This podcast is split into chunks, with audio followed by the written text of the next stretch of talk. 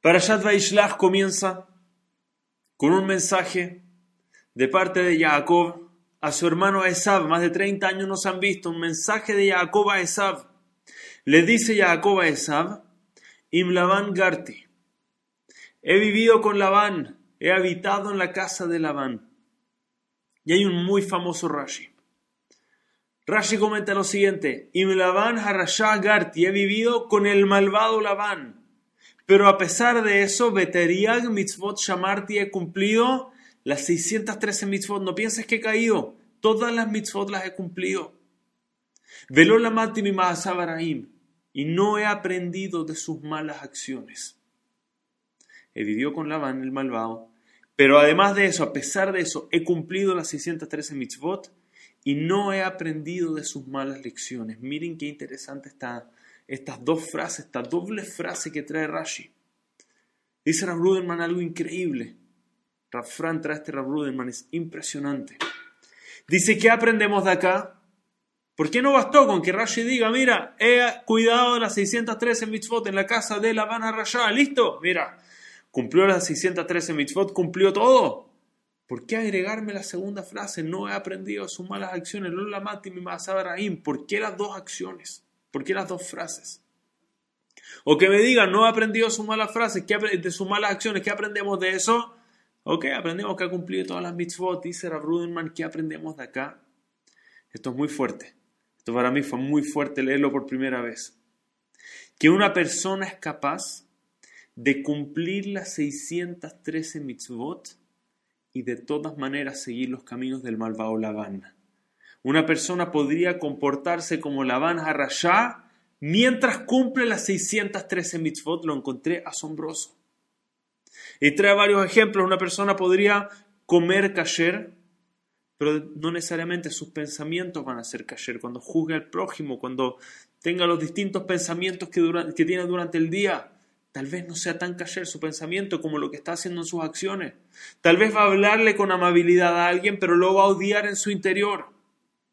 Una persona es capaz de cumplir todas las mitzvot en la Torah, pero no permitir que hagan una diferencia realmente dentro de la persona. Puede cumplir todas las mitzvot mientras sigue con los malos caminos de Labán. Y por eso Jacob, dice Rabruder, mantiene la necesidad de aclarar y decir las dos cosas. He cumplido las 613 mitzvot y además lo lamati mi y no he aprendido de sus malas acciones.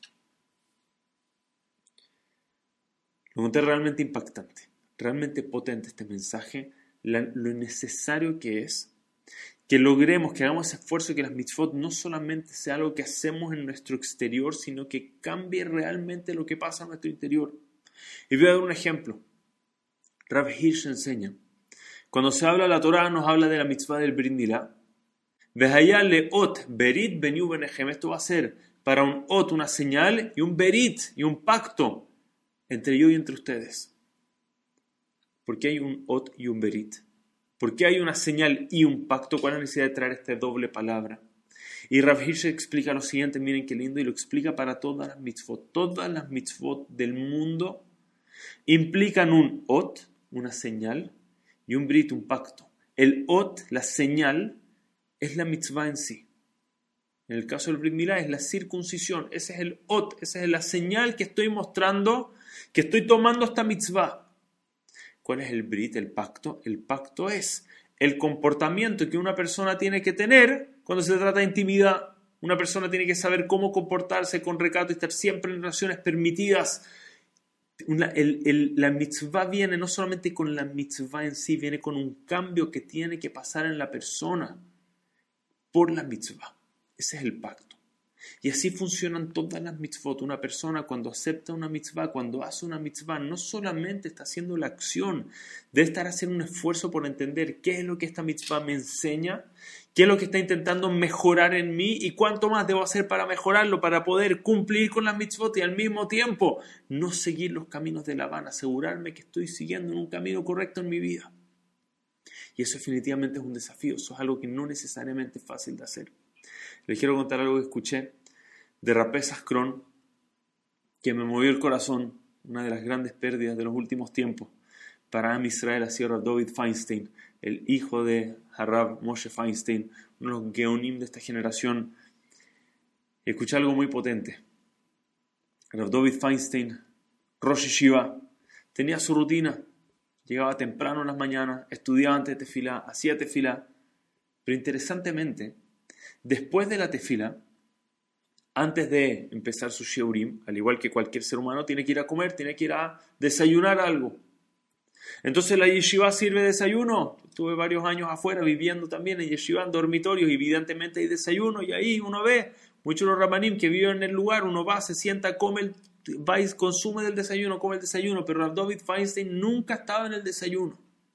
En lugar de eso, una persona, veis, que pasa, tal vez camino a la yeshiva, hubiese pasado, hubiese visto la pizzería que estaba justo al lado, justo al frente de la yeshiva, y hubiese visto todas las mañanas a Rob David Feinstein desayunando en esa cafetería, pizzería que había allá afuera, servían un special de desayuno en la mañana, huevos revueltos, café, no sé, servían desayuno, tenían menú de desayuno, y ahí estaba David Feinstein desayunando todas las mañanas. Se pueden imaginar toda la mañana, solamente el budget de lo que es desayunar en el restaurante todos los días, todas las mañanas en el mismo lugar. Y nadie entendía por qué no iba, simplemente como el mundo entero, a desayunar a la yeshiva. Además era más tiempo caminar hasta allá y volver y de nuevo, seguro había un menú tal vez más variado, incluso la yeshiva. ¿Qué pasó? Que hacía David Feinstein en el restaurante en vez de desayunar ahí, hasta que después de años le preguntaron. Dijeron, Rav, ¿cuál es la razón? Que en lugar de simplemente sentarte en la yeshiva a desayunar, cruzas la calle y vuelves, ¿no sería más fácil desayunar acá? Y Rav David Feinstein por fuera escucha lo que le responde dice lo siguiente. Hace 50 años atrás, dice, yo firmé un contrato con mi padre que estaba en la yeshiva en esa época, Ramoshe Feinstein. Yo firmé un contrato para yo trabajar como rabino dentro de la yeshiva. Han pasado muchos años, él ya es el Rosh Yeshiva hoy en día. Le dice, pero cuando yo firmé ese contrato hace 50 años atrás, el contrato no incluía que yo puedo desayunar en la yeshiva, no incluía que mi pago, parte de mi pago es que yo tengo el beneficio, el derecho de comer de la comida de la yeshiva y hasbe shalom, no me atrevo que no vaya a ser considerado robar, que estoy yendo y sacando comida que ponen para los jóvenes o para los profesores y ramanim, que sí son parte de su contrato, que yo no vaya a sacar comida que tal vez no me corresponde y vaya a estar, entre comillas, robando esa comida. Pero eres el Rosh Yeshiva, eres el, eres el top uno de toda la yeshiva, evidente que puedes sacar, evidente que tienes derechos, el jefe de los jefes de los jefes de la yeshiva, evidente que tiene derecho a el desayuno, pero no estaba en mi contrato, no me atrevo.